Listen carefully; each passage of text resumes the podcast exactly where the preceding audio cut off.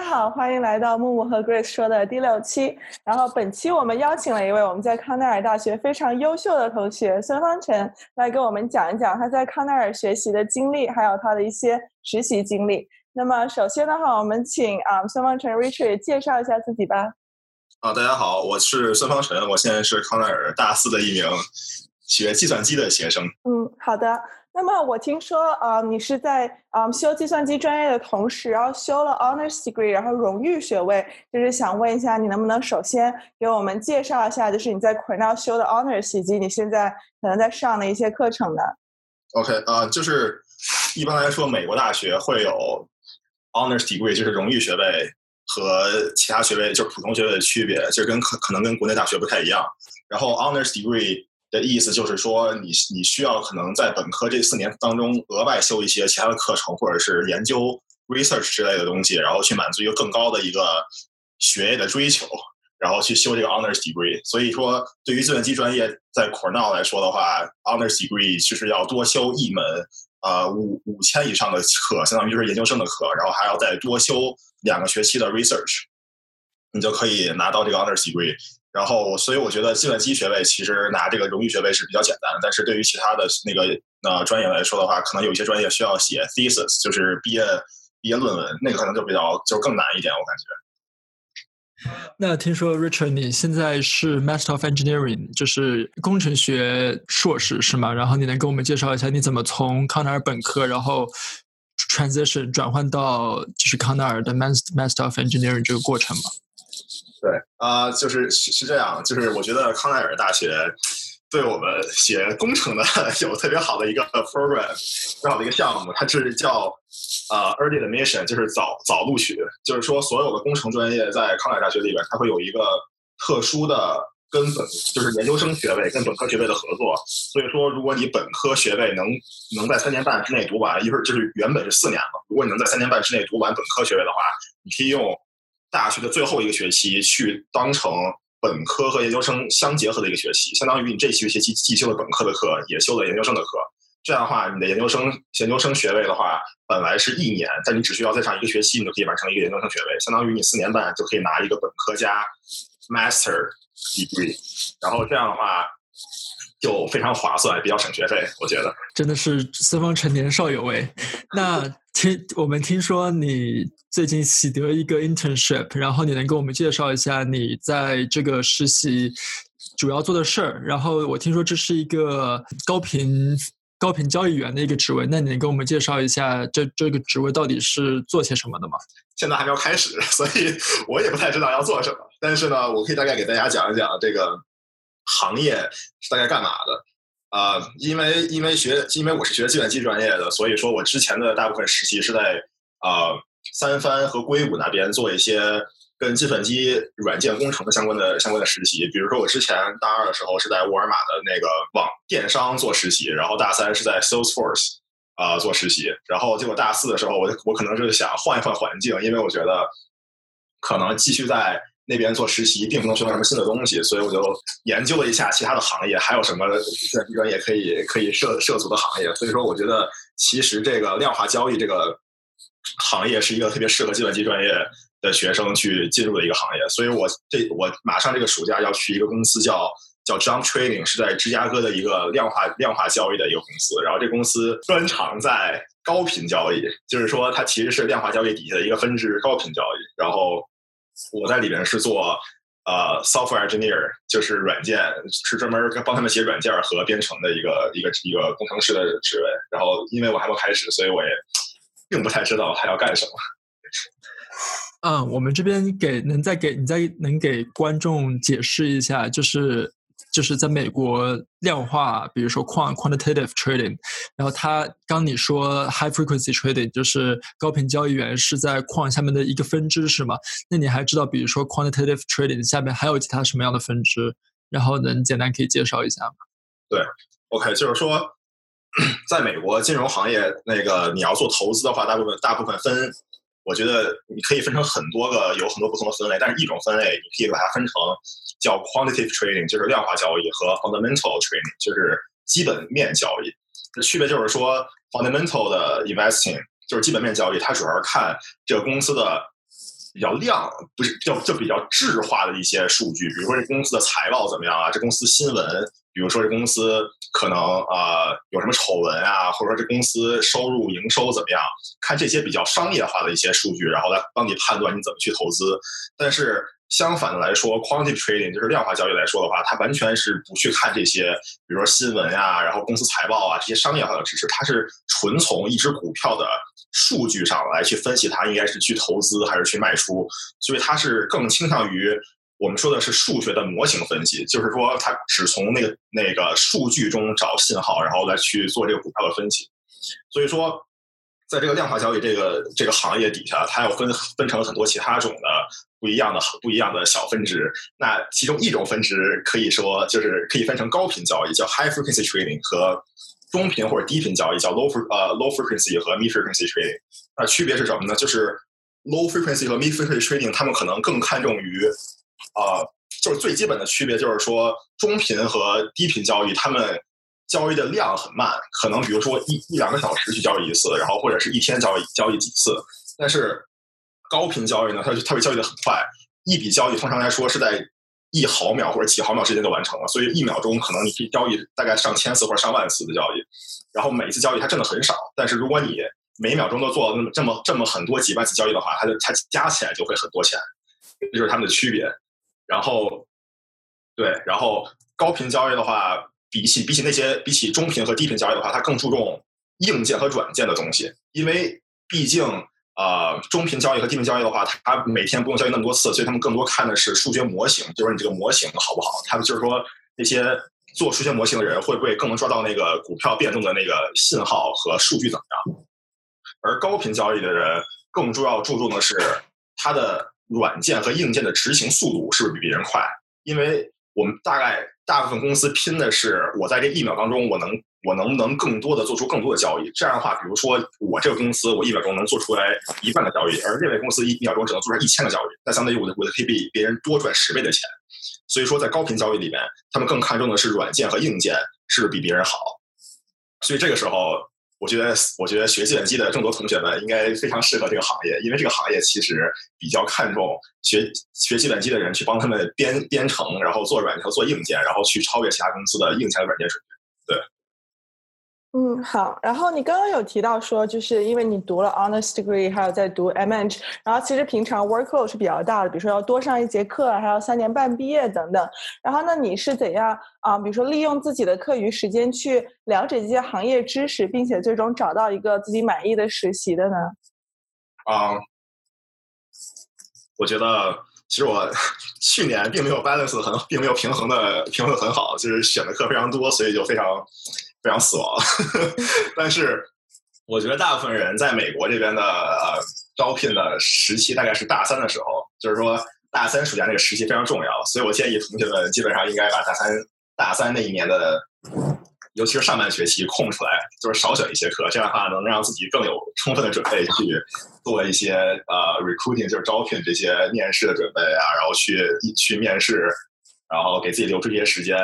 但是。这些什么 research 或者是研究或者是啊荣誉学位这些事情，可以在大四再来拼搏，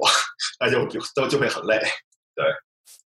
嗯，好的好的。那么就你你觉得你平时在上课的嗯过程中，就是有没有一些嗯可以你上的课程啊，或者是课外的一些资源，可以让你更好的去嗯准备去入进入这个行业，或者是是呃就是进入这个职位呢？嗯啊对，就是说。一般来说，在大学里边，计算机专业，就我现在认为大部分人都是想去，就是学计算机专业的人是想去做呃软件工程师这种这种这种职位的。那在大学里边，大部分人都会学第一门课。要不然就是 Python，要不然就是 Java，这几门课我觉得是最有用的几门课，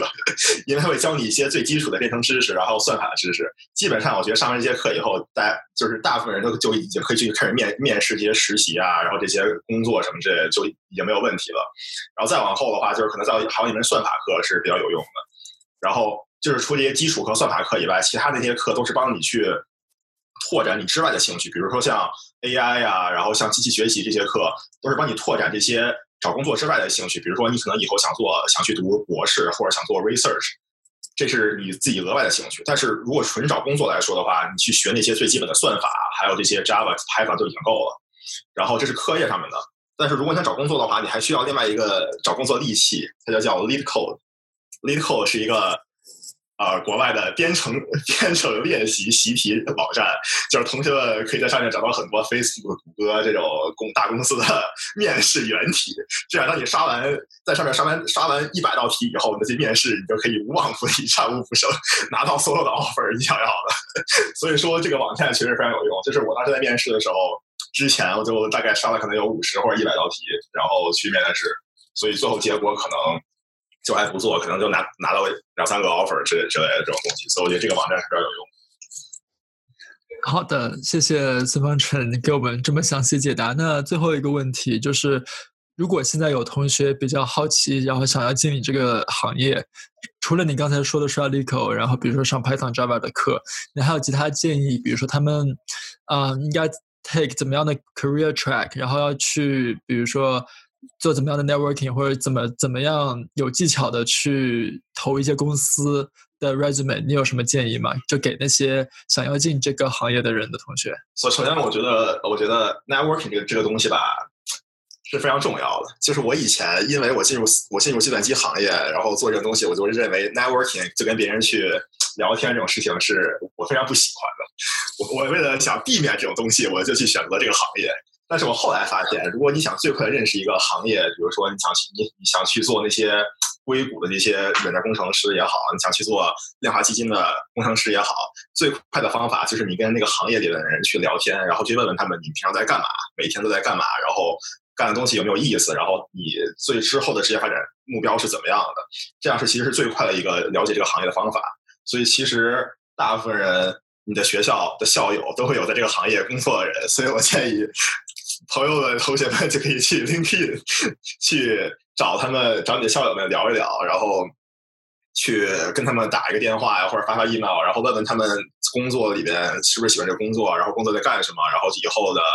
发展怎么样。我相信大部分的校友听到自己学校的一个学弟或者学妹去跟他联系，然后问问他现在的职业发展怎么样，他都他都应该是不会拒绝的。所以我觉得最快的方法就是跟别人聊。当然，你也可以去呃。申请很多公司有有那种项目，就是帮你在大一、大二的时候去了解他们公司的文化呀。他们会请你去他们的 office，就是他去他们办公室，然后去呃转一圈，或者去了解了解他们那办公室的文化是怎么样的，对吧？然后你也可以去申请这些项目。当然，更好的一个方法就是说，你直接去申请他们的实习或者工作，他们会请你去他们公司，叫 onsite interview，就是到到他们公司的。办公室里去去给你当场面试，然后这样的话，在在那面试面试过程当中，你会了解到很多这个公司的文化呀，公司里的人，你是不是跟他们聊得来？然后你是不是真的喜欢这个公司的一些，比如说做事的行为啊，还有他们的他们的工作是不是有趣什么之类的？对，嗯，好的。然后我们其实有一个问题，就我刚刚本来想问，但是没有问到，然后我们可能补补充一下。然后就是想问一下啊，Richard 最初为什么选择了去读这个 CS Honors Degree，还有 MH？就是啊，你觉得它对你的职业导向，包括未来的发展有什么样的帮助呢？啊，对啊，首先我说呃，我觉得这个荣誉学位吧，并没有什么太大的帮助，它可能就是一个，比如说你为了自己想让你在学业上面感觉比较爽一点，然后你就去。拼搏一下这个学位，对吧？大家其实我觉得，并就是你你荣誉学位毕业和普通学位毕业，在找工作或者是职业发展上面，并没有任何的区别。因为我觉得大部分的公司都不是很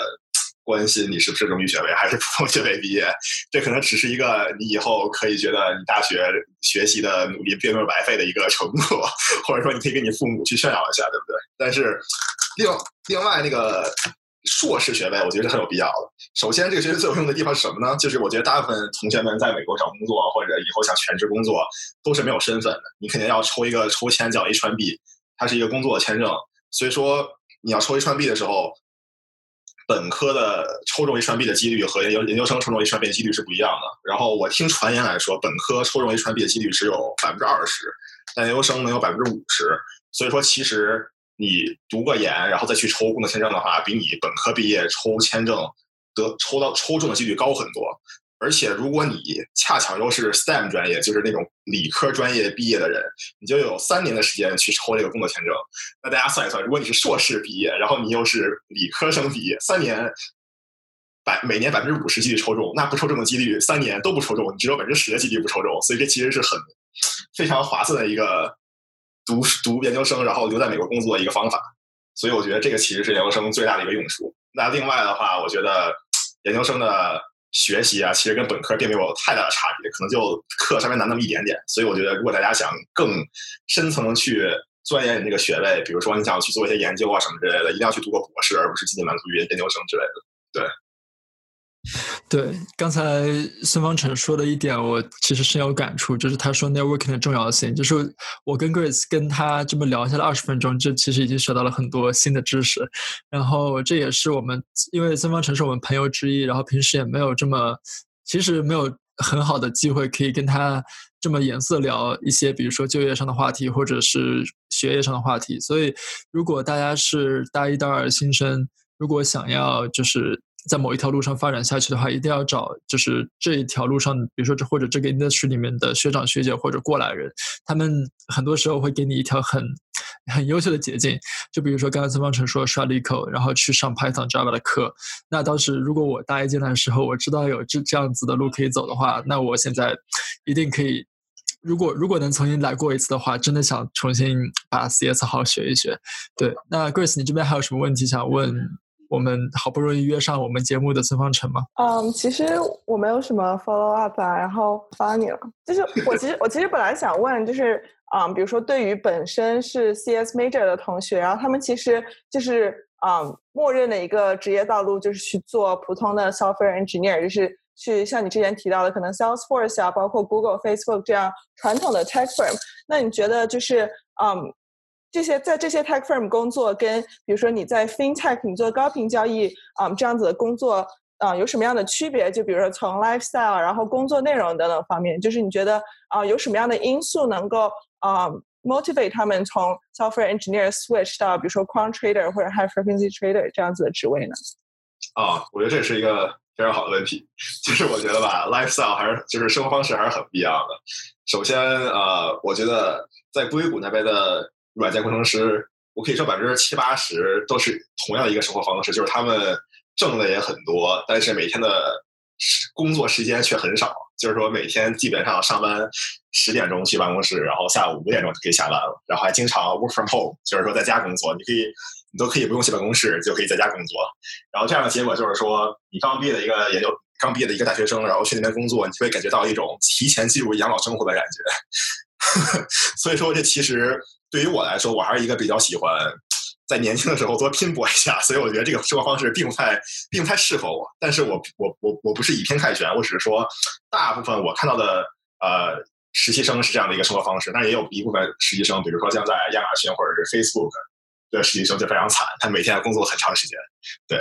但是我觉得大部分其他的实习生都是这样的一个生活方式，所以我觉得首先在。啊，量化基金、量化投资这个这个行业工作人，首先工作时长还有强度会比在啊硅谷那边的科技科技公司高很多，然后当然挣的也会高很多，所以伴随着你的工作强度，你挣的也会高很多。而且我觉得最大一个区别其实是你解决的解决的问题不一样，就是那边的公司它会让你解决一些。啊，比如说产品方面的问题，因为那边大部分的公司都是写产品嘛。比如说 Facebook 有他们的 Facebook 这个应用程序，然后谷歌有他们的谷歌的网站，然后比如说像英特尔有他们的芯片，然后 Salesforce 有他们的 CRM 这个这个系统，你都是帮他们去写一个这个产品中的很小很小的一个功能。这是这大部分是大部分的软件工程师在那边所做的事情。但是你到了量化投资这边的话，你做的。事情却完全不一样，就是说你要解决另外一套问题，你解决的问题可能是你你想去把他们这个交易平台变得更快，然后你怎么你怎么把它变得更快，或者说你怎么把他们这个交易平台变得变得更好，能挣更多钱，然后把他们怎么变得更更有效率。所以我觉得这是一个很不一样的一个很不一样的一个解决解决方解决问题的方式。然后我觉得大部分人可以去，如果你我觉得都可以试一试，就是你你。不去实习，你不去试的话，你永远不知道你更喜欢哪一个。所以我建议，如果你有机会的话，一定要去两个行业都试一试，然后这样的话，你才能知道你最你最后喜欢哪一个。OK，那谢谢今天孙方成 Richard 同学的分享。那如果听众你有什么问题的话，可以在下面评论。然后有什么想让我们探讨的话题的话，可以发在节目简介的邮箱里边。那今天我们就到这儿，谢谢你们的时间，拜拜。